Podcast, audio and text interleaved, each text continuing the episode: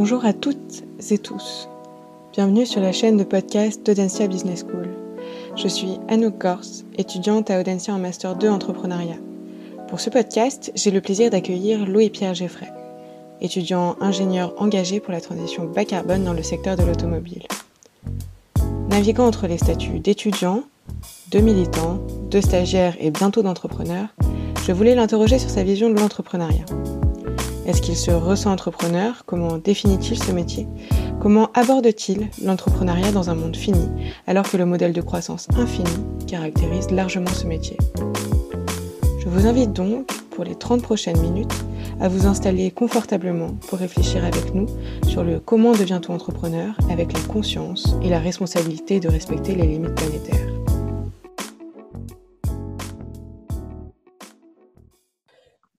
Bonjour Louis-Pierre. Bonjour. Euh, je suis super contente de t'avoir aujourd'hui pour parler d'entrepreneuriat. Euh, nous nous sommes rencontrés puisque nous sommes tous les deux passionnés de mobilité et j'ai pensé à toi pour ce podcast pour plusieurs raisons. Euh, D'abord parce que tu es un ingénieur et du coup tu peux sembler être loin de toute cette approche business alors que tu réfléchis activement au modèle d'affaires dans ton quotidien. Et aussi tu es un jeune homme engagé pour le climat qui se questionne sur le sens de son travail, euh, et qui est soucieux de savoir à qui et sur quel sujet tu offres tes connaissances et tes compétences. Et aussi, tu m'as parlé de ton projet entrepreneurial que tu veux euh, entreprendre et qui te tient à cœur euh, et qui prend le contre-pied de ce qui existe dans l'industrie automobile dans laquelle tu te positionnes. Et du coup, pour moi, j'ai cette première question. Est-ce que tu pourrais nous en dire plus sur ton parcours? Oui, alors je suis euh, effectivement un jeune ingénieur de 23 ans. Euh, j'ai nourri euh, depuis mon plus jeune âge une passion pour la science, notamment grâce à l'émission C'est pas sorcier, que, voilà, que je trouvais exceptionnelle en tout point. Et parallèlement, ma famille m'a transmis une passion pour la route et l'automobile. Et donc, assez naturellement, j'ai intégré l'ESTACA, qui est une école d'ingénieurs spécialisée dans les transports j'ai fait tout mon cursus de 5 ans à Laval en Mayenne. Et par curiosité, avec une, certaine euh, dose d'anticipation, j'ai axé, euh, il y a 4 ans, tout mon cursus autour de l'ingénierie spécifique aux véhicules électriques, ce qui est euh, une énorme plus-value aujourd'hui. Dans la continuité, j'ai questionné les bienfaits de cette motorisation relativement aux autres. Et donc, depuis un an et demi, je me passionne pour les questions d'analyse de cycle de vie et particulièrement euh, l'impact de la fabrication et du recyclage de nos batteries électriques. Et actuellement, je viens de terminer un stage dans une entreprise dont l'activité est le rétrofit électrique, qui s'appelle Yann Motion et qui convertit euh, d'anciennes euh, Austin Mini à la motorisation électrique sur batterie. ça, c'est une solution qui est sans équivalente aujourd'hui pour les gains environnementaux qu'elle apporte, puisqu'on valorise des véhicules existants. Et euh, enfin, sur mon temps libre, euh, je, suis passionné de cyclisme. Je suis euh, shifter, donc membre de l'association de bénévoles qui est rattachée au Shift Project. Je suis aussi animateur pour la fresque du climat. donc c'est un, peu voilà tout mon parcours et, ce qui m'anime. Ok. Et du coup, de ce que je comprends, ton parcours il, touche bientôt à, sa fin. du coup, quels sont tes projets pour les prochains mois? Alors, j'ai un projet euh, entrepreneurial. Euh, je suis euh, actuellement sous le statut d'étudiant entrepreneur, ce qui me permet au passage de valider mon stage de fin d'études. et donc, ce projet se nomme le projet La Désir et il vise à faire émerger une sobriété enthousiasmante dans l'automobile. Alors, en quelques mots, pour présenter ce projet, j'ai l'habitude de dire que bah, je ne suis pas encore diplômé ingénieur, et pourtant je suis déjà frustré. Euh, l'utilisation de nos automobiles, elle est responsable de 17% de nos émissions de CO2 directes en France, ce qui est énorme. Mais le problème n'est pas tant technique, euh, puisqu'on sait construire des voitures euh, qui ne consomment euh, qu'un litre au 100 km, par exemple. Il suffit de jouer avec les curseurs de la physique, et ça, les ingénieurs savent très bien le faire. Donc le réel problème, il n'est pas là, mais il est plutôt de savoir euh, comment vendre ces voitures, euh, puisqu'on peut tous en témoigner, elles ne sont toujours pas dans la rue. Et donc, il y a un blocage quelque part pour moi qu'il faut lever. Et je pense que le marketing a une grosse responsabilité dans ce constat et qu'il doit sortir de sa logique du toujours plus gros, du toujours plus lourd, du toujours plus équipé. Et donc, le projet La Désir se positionne à cette intersection précise comme un facilitateur dont le but va être de fonder un argumentaire solide euh, de ce que je nomme euh, le marketing de la sobriété. Donc concrètement, je vais mettre entre la main d'automobiliste euh, lambda une voiture inconnue du grand public qui ne consomme justement qu'un litre de carburant au 100 km et je vais collecter leur retour, leurs ressentis, leurs sensations. L'idée étant de savoir dans quelle mesure cette voiture répond à leurs usages. Et donc, c'est une expérience inédite qui constitue une sonde directe du terrain et qui va prendre la forme d'un Tour de France de six mois. Ok. Donc, si on peut résumer, ton objectif de ces prochains mois est vraiment euh, sur le côté business euh, de la chose et du coup de tester ton marché euh, pour comprendre les besoins et les attentes de tes cibles. C'est ça? Oui, e-, exactement. Et, pour moi, ce travail sur le terrain de compréhension et, de pédagogie, en fait, au plus proche de la réalité physique, il est euh, vital pour amorcer euh, des solutions. Euh, je suis pleinement convaincu que cette proposition d'un véhicule sobre, minimaliste, léger, elle va produire de l'enthousiasme. Seulement, le grand public bah, doit y goûter pour pleinement s'en emparer. Et donc, ma formation d'ingénieur, elle va me permettre d'expliquer les contraintes induites par ce nouvel idéal. parce que des contraintes, il y en a. Hein. Il ne faut pas chercher à les cacher, mais plutôt à les expliquer. Et, pour faire une petite parenthèse sur le modèle économique, je pense que nos auditeurs l'ont bien compris, mais il s'agit de collecter des informations pour ensuite les faire valoir auprès du secteur. Et c'est ce but ultime qui va, je l'espère, permettre de démontrer l'existence d'un marché euh, pour cette proposition. Et, pourquoi je fais tout cela? C'est parce que ce véhicule euh, neuf, sobre, eh ben, c'est le seul qui s'accorde avec les objectifs de l'accord de Paris sur le climat pour 2050. Donc, euh, tôt ou tard, le secteur automobile euh, va devoir aborder le sujet que je vais soulever. Ok, c'est intéressant. Et, du coup, on peut dire que tu te lances donc dans, les, dans les prochains mois dans l'entrepreneuriat. Qu'évoque chez toi le mot entrepreneur? Alors moi, j'ai l'habitude de parler d'entrepreneur au sens large, aussi bien dans le milieu associatif que sportif. Et je pense qu'il y a des entrepreneurs un peu partout qui ne sont pas forcément euh, valorisés d'ailleurs. Et, quelque chose de très important, c'est que pour moi, l'entrepreneur, il doit considérer euh, le contexte dans lequel il évolue. Donc, euh, ta question, ce serait plus qu'évoque chez toi le mot entrepreneur en 2020. Et, pour moi, dans ce sens, c'est aller de l'avant pour le bien de la société et consécutivement pour le bien de notre planète. Pour moi, c'est deux choses qui sont indissociables. Et euh, finalement, c'est cette notion d'entreprise contributive. Et dans ce sens-là, on n'en a plus que jamais besoin. Seulement, cette définition, bah, elle suppose de se mettre euh, d'accord sur euh, cette question. Qu'est-ce que le bien de la société? Et cela bah, revient à nous demander vers quelle direction voulons-nous aller. quoi. Donc, mm. c'est toute la question. Mm. J'aime beaucoup ta définition de très philosophique, en fait, finalement, et très macro euh, de, de ce que est être euh, un entrepreneur euh, en 2020. Mais concrètement, dans la, dans la vie de tous les jours, comment tu, tu vois ce métier? Alors, ma vision, c'est qu'entreprendre dans la pratique, c'est avoir un but et, construire un chemin pour y parvenir. donc, c'est très scientifique, en fait, sur, sur, sur le papier. Mmh. Et en cela, moi, je me sens entrepreneur, même si je suis pas, voilà, même si au moment où je te parle, je suis toujours dans cette phase de création. Mais c'est hyper réjouissant de se dire que les briques euh, de ce chemin, eh bien, elles commencent à s'aligner euh, avant même d'avoir entrepris. Et déjà, ce que je peux dire, c'est que l'essentiel, c'est toujours être en avance de phase. Et pour cela, ben, il faut avoir nécessairement creusé le fond des problèmes. Et puis, par la suite, savoir prendre des décisions et faire des compromis. Mais l'entrepreneuriat, euh, pour moi, c'est un moyen d'agir, une solution, c'est presque un, outil, euh, un outil que j'essaie de mettre à profit au maximum. Mais ce n'est pas du tout une fin en soi. Et je préfère encore me présenter comme un ingénieur parce que c'est ces compétences qui me donnent de la crédibilité pour aborder le problème que je soulève et de la crédibilité pour porter mon discours. Hmm.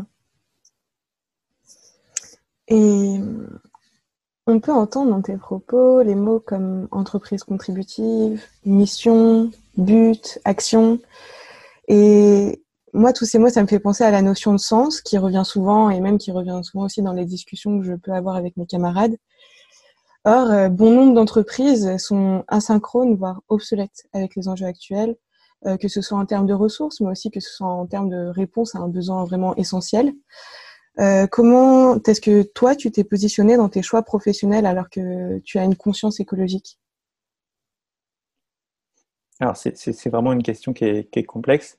Je, vais commencer par une première parenthèse, qui est que j'ai énormément de chance. Euh, j'ai le choix de m'orienter vers les sujets qui me passionnent. Et euh, grâce notamment à mes parents qui subviennent, alors de moins en moins, mais toujours partiellement à mes besoins financiers. Et ça, c'est un, privilège énorme. Ensuite, je pense qu'il faut rappeler un petit peu le fonctionnement du système économique actuel d'une manière physique. C'est un système qui, euh, qui extrait des ressources qui n'ont pour valeur euh, que le coût de leur extraction, qui les transforme grâce à des quantités d'énergie énormes pour répondre à des besoins qui, in fine, produisent des déchets et de la pollution. Donc, répondre à la problématique de fond euh, qui est de savoir euh, comment concilier environnement et écologie, bah, c'est faire tendre euh, ce modèle que nous connaissons vers un modèle qui est davantage régénératif ou réparateur. Donc quand on saisit ce fonctionnement et que l'on souhaite agir, je pense qu'une première chose, c'est qu'on revoit complètement ses priorités.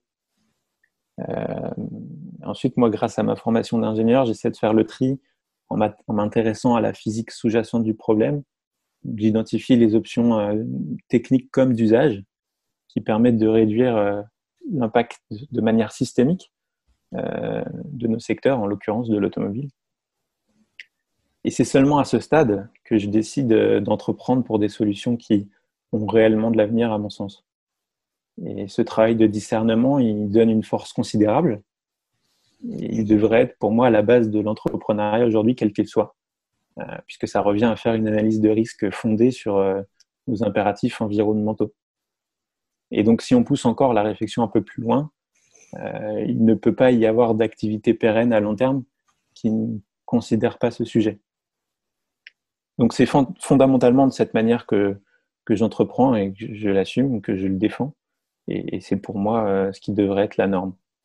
Ok. Et est-ce que euh, tu as cette vision-là aussi dans, ton quotidien en tant que jeune homme engagé et comment tu traduis ça vraiment très concrètement dans la vie de tous les jours? Parce que je pense que être entrepreneur aussi, c'est être un citoyen et, euh, d'avoir cette notion aussi qui est un peu plus confuse entre euh, l'espace métier et l'espace personnel. Donc comment tu vois ça en fait dans ta vie de tous les jours? Ouais, alors déjà, euh, bah, dans mon quotidien, euh, ce, cheminement, alors forcément, je me, l'applique, hein, j'essaie d'être cohérent, et euh, ça s'est traduit par, beaucoup de renoncements, renoncements à, des postes notamment. Et, du coup, ça, complète ce que je disais, hein, revoir ses priorités. Dans ce sens-là, le, pouvoir de dire non, il est quand même gigantesque, gigantesque pardon. Quand on prend conscience de ce sujet on, et, qu'un poste s'offre à nous, et qu'on dit, bah, écoutez, je vais me consacrer à, d'autres sujets qui ont pour moi euh, plus de valeur, euh, des projets qui seront certes sans doute beaucoup moins rémunérateurs. Et ben, c'est des décisions qui sont pas forcément évidentes à, prendre. c'est une, question de choix vis-à-vis de, vis-à-vis de sa conscience. un constat que je peux faire par contre, c'est que je, me rends compte qu'en faisant ces choix-là et en étant un minimum renseigné sur sur ces sujets d'énergie, de climat, euh, bah, j'ai beaucoup de demandes euh, au quotidien. Alors en, restant humble euh, par ailleurs, mais j'ai l'impression que des profils similaires aux miens, le système actuel en recherche de plus en plus. Et ça, je pense que c'est un indicateur qui est vraiment positif et qui peut donner de l'espoir, dans le sens où il y a une dynamique profonde qui s'engage depuis quelques années. Donc, euh, Alors, forcément, cette prise de conscience, j'essaie aussi de la partager. Ça donne lieu à ce podcast. Et, et un autre exemple, c'est que j'ai envie d'aller enseigner ces sujets aux jeunes camarades de mon école. C'est ce que je vais faire d'ailleurs dès le mois de décembre, alors que je suis pas encore diplômé. Euh, mais voilà, j'ai quand même une certaine légitimité sur le sujet et, j'essaie de diffuser euh, ce, message pour qu'on soit de plus en plus nombreux à réfléchir euh, bah, sur ce challenge qui est gigantesque. Mmh.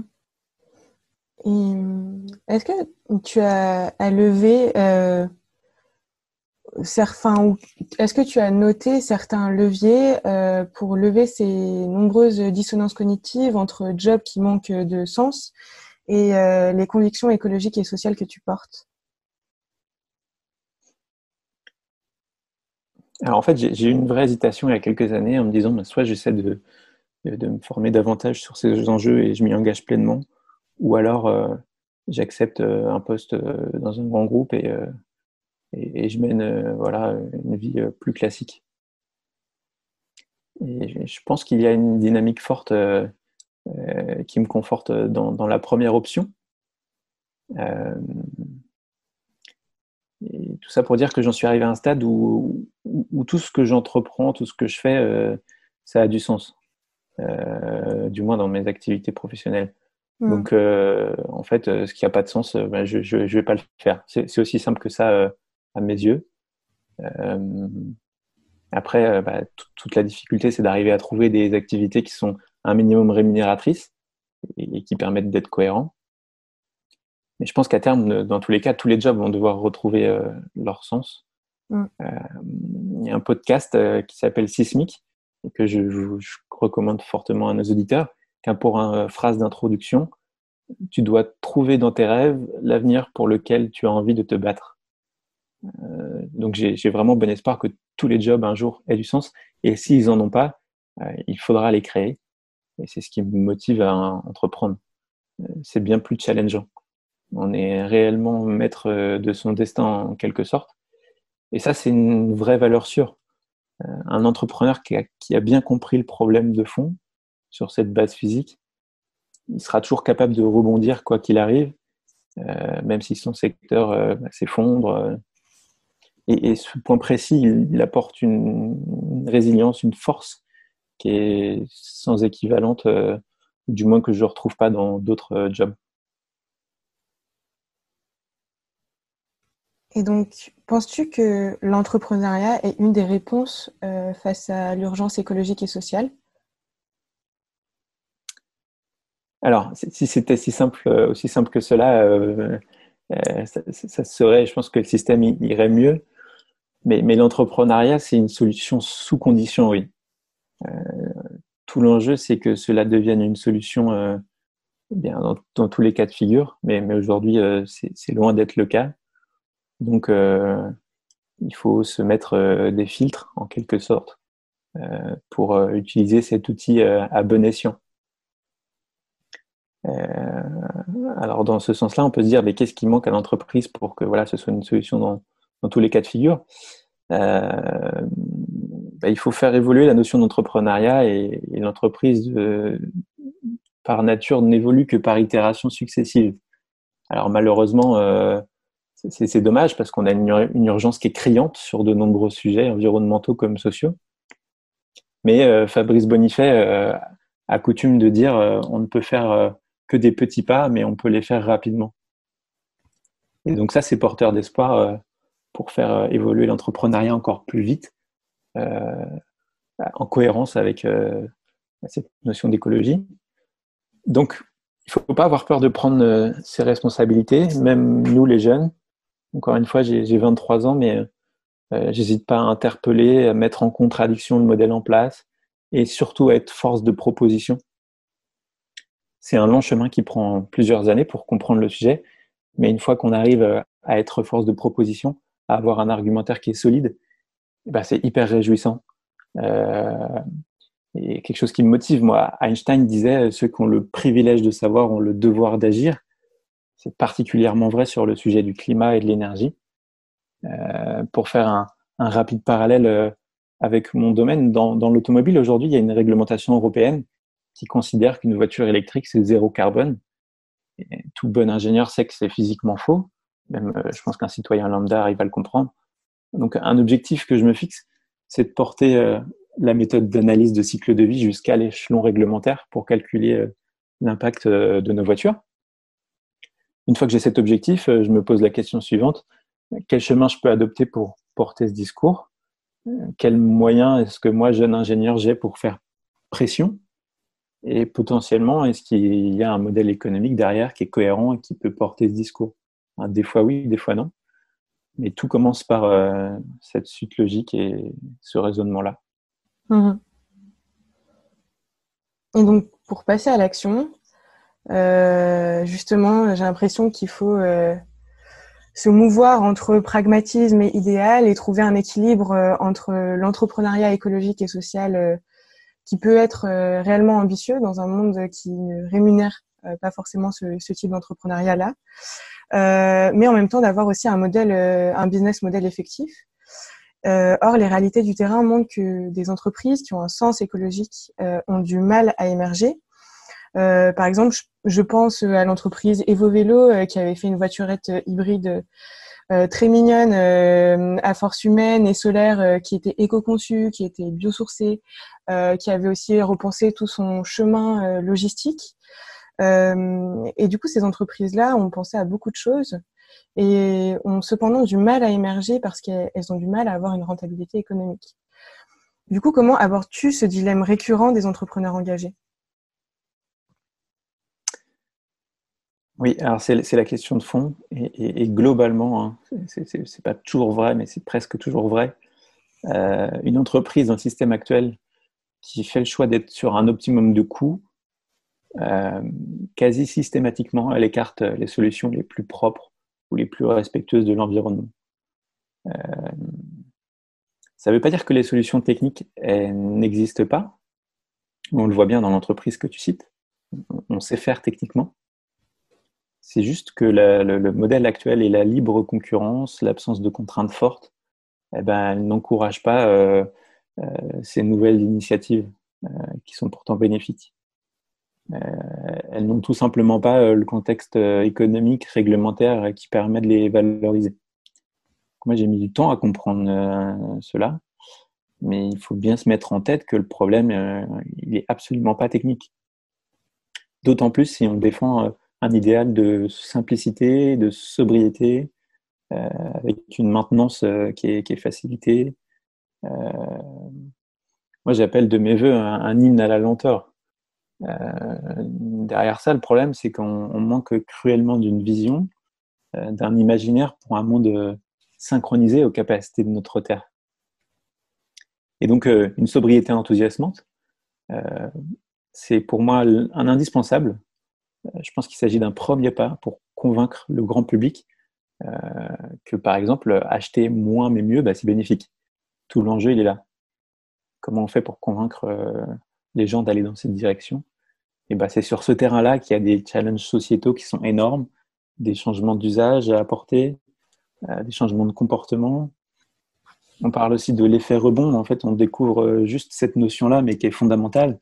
donc, il faut absolument y mettre des moyens et, on doit être euh, sur ces questions innovants, consacrer des ressources de toute nature, euh, euh, voilà, y réfléchir, mettre de l'argent sur, sur ces questions.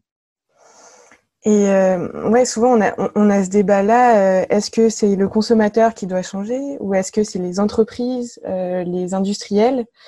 Et, et, la question revient vraiment souvent qui doit avoir ce, ce, ce, premier pas-là de de soit euh, de boycotter euh, ces industriels ou est-ce que c'est les industriels qui doivent changer de, business et qui doivent promouvoir d'autres produits? Du coup, comment on peut faire, par exemple, dans l'autre sens? Donc là, tu nous as parlé plus du coup des personnes et de notre comportement en tant que consommateur et citoyen. comment, du côté des entreprises, on peut, ils peuvent avoir en fait un, autre, un autre moyen en fait de, de réflexion pour pour être rentable économiquement? Bah, c'est la question des, modèles économiques euh, sur laquelle il est urgent de réfléchir également. Euh, tout l'enjeu, c'est d'inclure les externalités négatives environnementales qui sont aujourd'hui euh, non prises en compte par le système. Donc le problème de fond, hein, il est là. Et, ce qu'on peut dire, c'est que les, conventions économiques actuelles, elles sont impropres à la résolution du problème. je veux dire, aujourd'hui, quand on veut créer une entreprise, on nous demande si on a des moyens humains et économiques. Et euh, à partir de ce moment, ben, voilà, ok, c'est bon, on peut se lancer. Euh, mais ça suffit pas. On, ne nous a jamais dit euh, attention, ton activité va potentiellement détruire la biodiversité ou ton activité va être largement dépendante du pétrole dans un contexte où on va devoir s'en passer, où la production va s'orienter structurellement à la baisse pour tout un tas de raisons. donc on ne nous dit pas ces choses-là. Euh, et on nous dit encore moins, ton activité va représenter 13% du budget carbone de tes clients français en 2050. Est-ce que tu penses que c'est légitime de te lancer euh, avec euh, ces éléments de contexte en ta possession? Hmm. Et donc c'est sur ces questions-là qu'on doit, qu'on doit aussi alerter les chefs d'entreprise aujourd'hui. Et dans ces objectifs 2030-2050, euh, est-ce que tu as identifié euh, les alliés à cette problématique? Alors, les, alliés sont euh, heureusement de plus en plus nombreux. Et, c'est ce que je constate avec ma génération en premier lieu et, celles qui suivent, qui sont de plus en plus au fait de ce problème. ça, c'est hyper encourageant. Alors, on, a toujours un peu une vision biaisée parce qu'on fréquente euh, voilà, des personnes qui sont euh, aussi euh, dans la même optique que nous, mais je pense que c'est quand même une dynamique qui est, bien présente. ensuite, à l'échelle supérieure, en France, on est pour moi très chanceux relativement au reste du monde. Et je vais prendre un exemple encore dans le secteur que, je connais, l'automobile. Euh, nos prédispositions pour embrasser cet idéal de sobriété, elles sont bien plus fortes en France qu'en Allemagne. J'ai été quelques mois en Erasmus euh, à Hambourg. C'est incontestable à ce niveau-là. Ensuite, euh, bah, nos alliés, ils sont de tout ordre. Hein. notre famille, nos camarades, notre réseau professionnel, auquel il est vital de diffuser bah, le problème à traiter. ce qui est déjà une chose très compliquée, parce que c'est un sujet complexe qui amène euh, de la contrainte, euh, qui potentiellement euh, casse des rêves aussi. Dans mon école, j'ai une grande partie de mes camarades qui veulent travailler dans le sport automobile. Donc si on amène ce sujet-là et qu'on leur dit, bah écoutez, voilà, peut-être qu'il va falloir questionner l'intérêt de ce secteur ou au moins le réorienter, pourquoi pas vers des courses euh, qui, mettent en avant des véhicules sobres. On pourrait très bien euh, faire cela et c'est quelque chose qui existait dans le passé. Et eh bien tout ça, ça demande une forte euh, prise de conscience préalable parce qu'on ne peut pas l'imposer non plus. Et c'est un cheminement qui est, personnel. Chacun doit faire sa, courbe de deuil en quelque sorte et on est tous passés par ces étapes-là. Donc euh, voilà, je pense qu'il doit y avoir un réveil collectif euh, euh, sur, sur ce sujet et que chacun doit être accompagné dans, cette transition. C'est super important. Mm. Et pour revenir sur le sujet de l'entrepreneuriat, est-ce que tu as identifié des leviers pour faire changer les choses au sein même de, cette, de ce métier? Oui, alors en, tant que jeune, euh, on l'a tous vécu. Hein, euh, une fois qu'on est sensibilisé au sujet, euh, ben, on se sent réellement impuissant face au problème. on a une science qui nous informe sur les conséquences de notre modèle économique classique et qui, dans le même temps, nous informe sur l'inertie du système qui est énorme. moi, de l'autre côté, je vois une organisation, l'entreprise, qui ne peut que progresser par itération donc, euh, on se dit que c'est mal engagé, euh, qu'il va y avoir un temps de réponse qui va être long euh, pour cette transition. Et pour accélérer cela, la formation, elle est pour moi essentielle. Il y a un travail qui est gigantesque à ce niveau. Donc un, jeune qui est renseigné là-dessus et qui, cherche un débouché, euh, pour moi, il y, a, plein de choses, plein, de choses à, faire. Par exemple, je réfléchis avec un ami à monter une formation euh, euh, sur ce sujet, spécialement pour les incubateurs d'entreprise, pour, justement les, renseigner et, ouvrir ce débat. Euh, il ne faut pas croire, hein, les, chefs d'entreprise sont parfaitement euh, aptes à comprendre euh, la problématique. Ils sont familiers des analyses de risque. Et quand on aborde ce sujet avec des chiffres, voilà, quelque chose qui est construit, ils ne mettent pas longtemps à entrevoir si leur activité elle est pérenne ou non vis-à-vis des accords de Paris sur le climat, notamment, pour prendre un cadre, ou du moins de ce que cela conditionne sur leur activité. Donc c'est un travail qui est nécessaire, mais j'ai envie de dire plutôt, euh, plutôt on, s'y engage, euh, plutôt les bonnes décisions pourront être prises. alors c'est une douche froide hein, qui est nécessaire, mais, mais plutôt on l'apprend, mieux c'est. ensuite, malheureusement, l'entreprise, elle innove que sous la contrainte, surtout pour les grands groupes. c'est moins vrai pour les PME et les TPE qui, euh, sous l'impulsion du chef d'entreprise, peuvent faire évoluer les choses, euh, à mon sens, plus rapidement. Mais globalement, seule la réglementation permet euh, un virage à marche forcée pour les grandes entreprises. Donc face à ça, on a aussi des outils qui sont nombreux pour que ces acteurs qui, qui font ces choix puissent tirer un avantage concurrentiel. donc ça, c'est extrêmement bénéfique et on peut citer les labels tels que le label Bicor, ou encore euh, le statut d'entreprise euh, à mission, euh, les, statuts d'entreprise alternatifs comme les, COP ou les SCOP. Du coup, je pense qu'on peut résumer nos, échanges avec quatre gros points. D'abord, que le système économique n'inclut pas dans son fonctionnement la physique et le caractère fini du monde, et que c'est pour ça qu'on affronte aujourd'hui et qu'on commence juste à affronter euh, ce mur euh, écologique. Deuxième point, que la technique euh, n'est pas réellement le problème finalement. On arrive à avoir toutes les solutions techniques en main pour mieux faire, que ce n'est pas une fin en soi, mais d'autant plus que c'est plus un outil au même titre que l'entrepreneuriat et qui doivent être utilisés à bon escient avec toujours cette conscience euh, de vivre dans un monde fini et dont on doit protéger les ressources. Troisième point, euh, que nos modèles d'affaires doivent intégrer les externalités négatives environnementales, c'est que par euh, cette comptabilisation au sein des bilans financiers des entreprises, qu'on pourra avoir des modèles économiques rentables, tant sur la partie écologique que sur la partie économique. Et quatrième point, et le dernier, euh, qui donne aussi un élan d'espoir, c'est que la jeunesse est de plus en plus renseignée sur le problème, euh, que ce soit de l'énergie, du climat ou de l'environnement. Euh, et, elle ne va pas rester insensible à cela et ni immobile. donc on peut espérer que les choses changent et bougent avec toute cette masse informée qui arrive bientôt sur le marché du travail.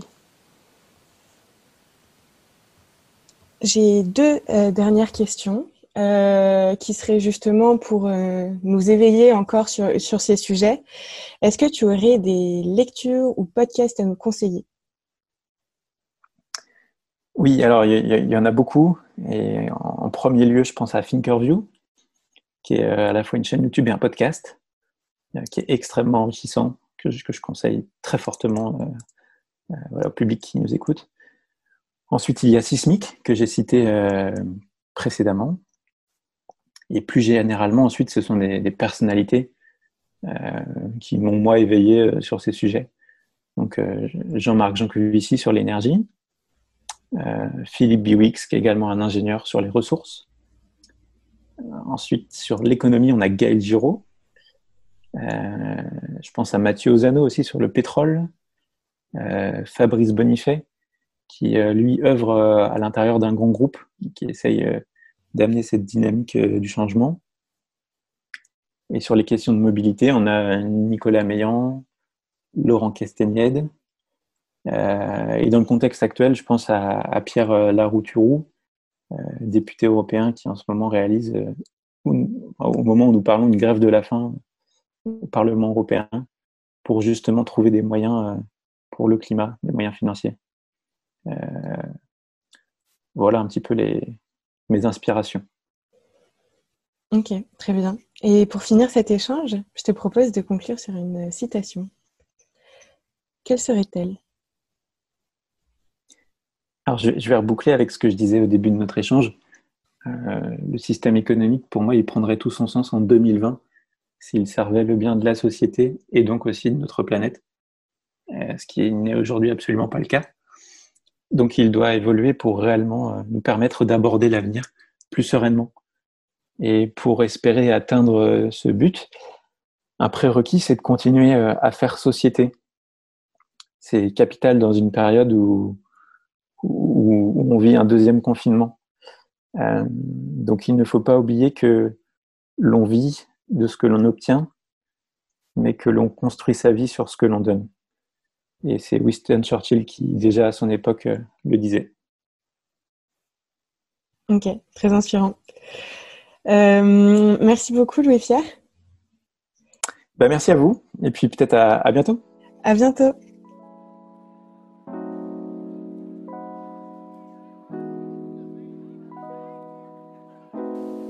Merci à tous d'avoir écouté ce podcast. Je vous invite à écouter d'autres témoignages d'entrepreneurs inspirants sur l'adresse podcast-du6 entrepreneuriat.audencia.com.